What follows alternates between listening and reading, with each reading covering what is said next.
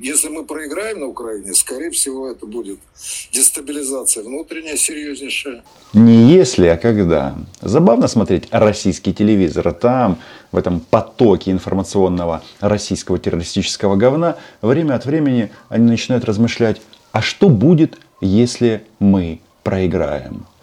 И выводы вы слышите. Повесят Путина. Хорошая новость для нас, но тут не все так просто.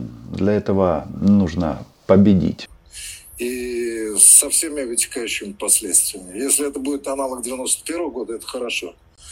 Это может быть аналогом 17 года или что-то такое. Напомню, 1917 год, начало гражданской войны, море трупов. Ну, в общем, как любят и умеют в Российской Федерации. Что здесь происходит? На самом-то деле, здесь, э, вот это видео, оно от э, 15 июня, э, размышляют российские э, пропагандоны на тему, нет, не пропагандоны, информационные террористы, на тему, что же случилось и случится по результатам встречи Рамштайн-3. Встреча была в Брюсселе, но по традиции ее мы называем Рамштайн. Потому что речь идет о поставках оружия Украине и боеприпасов к этому оружию. Там очень большой список, вы уже наверняка все это видели. Это новые М3 семерки, причем не просто М777, а с новым э, прицельным комплексом. В общем, э, смерть российским оккупантам. И самое главное, там же будут РСЗО. Вот часто в комментариях пишут, Рома, где наш ленд Они нас убивают. Это правда. Они нас убивают. И свое намерение никто давно не скрывает. Однако Запад в данном случае он решает две задачи. А помогает нам. А вторая задача, да, чтобы не было ядерной войны. Поэтому даже поставки РСЗО, вот этих вот супермощных, э, почему цифра 4, а не 40? Ну, тут есть э, логистические вопросы, э, есть момент обучения украинских артиллеристов, за это мы не переживаем. Ну и третье, они же смотрят, как реагируют Мордор. То есть идея в чем? Чтобы Мордор привык к тому, что его солдат убивают американские РСЗО. Хаймарс и М270. Да, будут еще немецкие Марсы. Будут, будут. Э, не надо так скептично смотреть на Шольца. То есть понятно, что это, как говорится, очень серьезная ситуация. Для них тоже. Если они проигрывают, если Украина Э, проигрывают, это фактически значит э, поражение Запада. Поражение Запада – это поражение Соединенных Штатов. Тут нужно срочно поговорить на тему «Запад устал от Украины и э, сливает ее». Украину никто не может слить, кроме самой Украины, а мы этого делать не будем. И чтобы четко фиксировать и понимать, что происходит, подписывайтесь на мой YouTube канал. Да-да-да, аналитика YouTube говорит, что половина из вас на канал не подписаны. Ай-яй-яй кожен має зробити свою а, а, свій внесок в перемогу. Тому, что я уже назвал а, в новом а, объеме поставок от Соединенных Штатов, там же кроме непосредственно гаубиц, там еще э, дофига снарядов к этим гаубицам, ну и еще два дивизиона э, противокорабельных ракет «Гарпун». То есть будет э, два дивизиона от Дании и два от Соединенных Штатов. Но если Запад нас сливает, а, как многие переживают, то почему же тогда сразу после этих переговоров состоялись, ну, переговоров в Рамштайне состоялись телефонные разговоры Зеленского и нашего дорогого Джозефа Байдена, а еще Зеленский а, провел телефонный разговор с нашим любимым Борисом Джонсоном. Это было вчера, а сегодня у нас просто какой-то супер десант в Украине. Это главы Италии, Франции, Германии и Румынии. Насчет румынов это вообще очень важно, потому что, потому что это наша соседняя страна на Западе. Понимаете, насколько важен нам а, приезд президента этой страны? В поражении Соединенных Штатов это резкое это все, это, как говорится, гибель их репутации и, соответственно, скорее всего, распад финансовой системы со всеми вытекающими последствиями. Будем исходить, что эти слова нациста Шахназарова а, в посольстве США в Москве переведут и положат на стол Джозефу Байдену, чтобы он никогда не забывал, что помогать Украине это их а, не только святой обовязок, обязательство, там, Будапештский меморандум и так далее. Это вопрос их национального интереса. Еще раз, национальные интересы США и Украины в данной части мира совпадают на 90%. Потому что США играют на многих э, досках. Воцарение Китая. Должен сказать, что в этом конфликте, я уже говорил, на мой взгляд, выиграет КНР. Это, так сказать, мне кажется, так сказать, в любом случае произойдет. Но, короче, нам никак нельзя, конечно, проигрывать. В этом монологе вообще-то зашифрована критика Путина, что, мол, а, ты поставил наше государство российское в очень сложное положение, в ситуацию или-или. И вот уже выясняется, что Китай оказывается, оказывается победителем при любом раскладе. За счет кого вопрос? За счет Российской Федерации. И это все гений внешней политики Владимира Путина. Я вам говорю, они его на, на каком-то этапе сами проклянут. Надо, конечно, нужен успех. Я не знаю, что есть победа, потому что я бы не горячился, понимаете, возврат к 97 году, не, не факт, что это сегодня возможно. Да вы что? А Путин требует именно этого. Это же ультиматум а, деда войны, мстительного маньяка Путина. Да-да, конец прошлого года. То есть до войны еще оставалось несколько месяцев и казалось, что можно ситуацию как-то разрулить. Но нет. Они говорят, НАТО, убирайтесь на рубежи 97 года. Результат какой? НАТО э, расширяется за счет Финляндии и Швеции, а Украина переходит на натовский стандарт. По этому поводу есть отдельное видео, и Оля Скобеева очень грустила. Наверное, думает, эм, подойдет ли ей калибр 155 миллиметров – не факт, что у нас есть сила. Но надо, надо все-таки реально смотреть на вещи. Мы противостоим колоссальной силы противнику. Еще раз, это критика Путина. Реально смотреть на вещи. Мы противостоим колоссальной силе противнику. Друзья мои российские, друзья, так какого хера вы полезли сюда, а? Какого хера вы полезли в Украину? Ребятки, вы умоетесь все кровью. Да, да, да.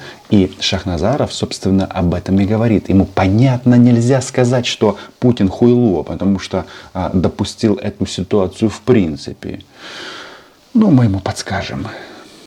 Слышишь, так сказать, и, так сказать, что, дескать, и специальная операция само по себе, я не знаю, это не мое дело, но вообще это как бы, вообще-то мы все понимаем, что война идет. Перевожу на русский язык. Путин всех обманул. Да, а, цели специальной операции, они были настолько абстрактно прописаны, что теперь Хуйло, в принципе, себя просто проявил и сказал, что мы хотим завоевать территорию без людей. Но это уже вопрос в другом, что россияне не понимают, как же это так.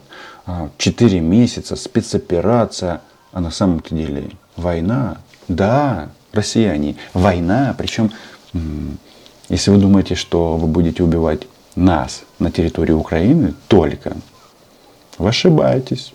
Возможно, будет немножко по-другому. Но это называется специальная операция. Мы понимаем, что, так сказать, э, ситуация... Вот я с ужасом смотрю на эти бомбежки Донецка.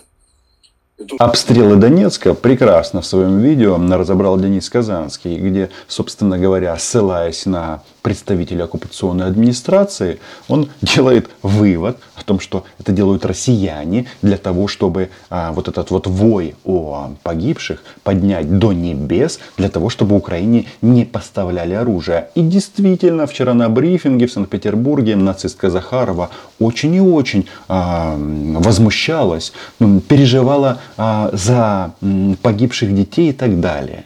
Так вот, хочется напомнить нацистке Захаровой и нацисту Шахназарову, что пока этих придурков, ну в смысле граждан России, там не было, там никто не умирал. Вот это вот важно. Но Шахназаров эту ситуацию а, позиционирует немножечко по-другому. Он же критикует Путина. Путина и российское военное руководство.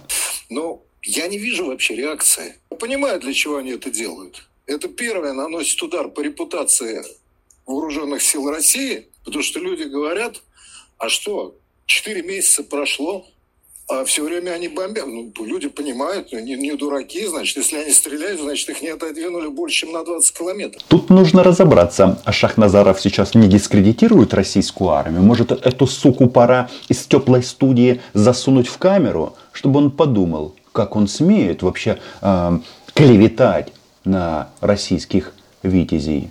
те, те, кто у нас занимается информационно, они понимают, что это все, все сейчас смотрят, все сейчас читают интернет, все сейчас это, у них, у них возникают всякие, э, всякие, как говорится, вопросы. Это значит, что у Донецких республик до сих пор нет оружия, чтобы себя защитить? Действительно нет. Потому что нет никаких донецких республик, есть оккупированные территории Украины. Чтобы разобраться, вот какой у них там а, пипиздец происходит, вот мне тут друзья мои прислали вот такую вот а, интересную телеграмму. Что мы тут видим? Значит, а, во исполнение указаний заместителя министра обороны, начальника главного военного политического управления российской армии, бла-бла-бла. Короче, требую, значит, командующим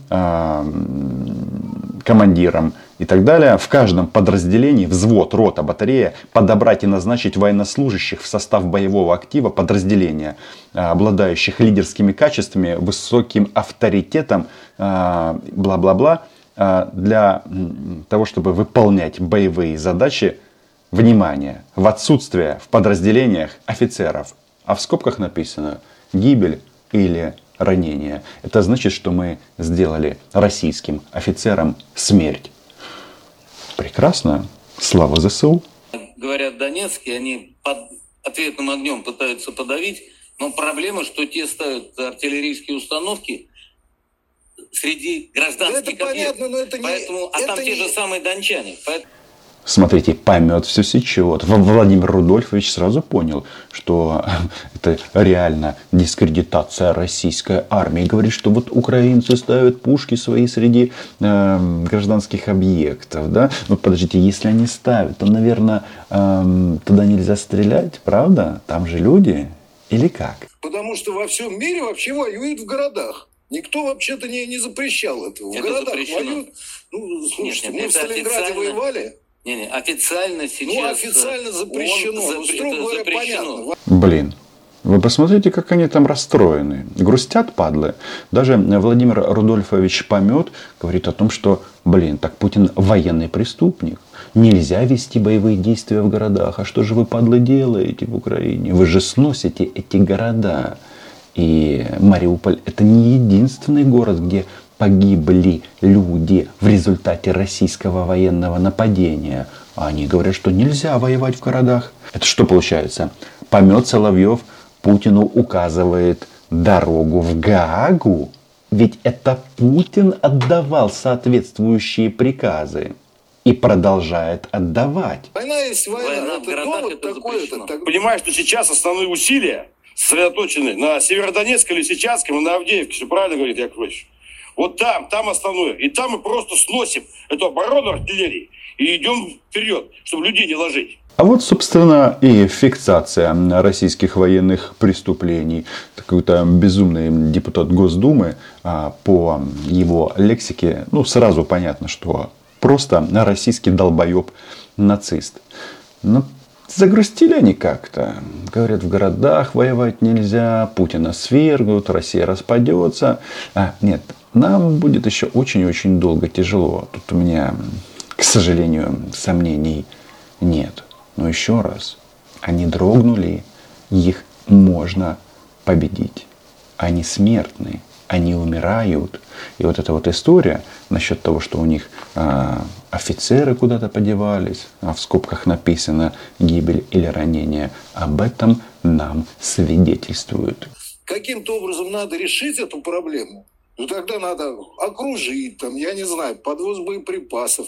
Тем более мы говорим, что у нас полное господство авиации. Но это просто действует угнетающе на, на, на людей. Надо каким-то образом реагировать или хотя бы как-то это объяснять. Россияне, запомните эту фразу.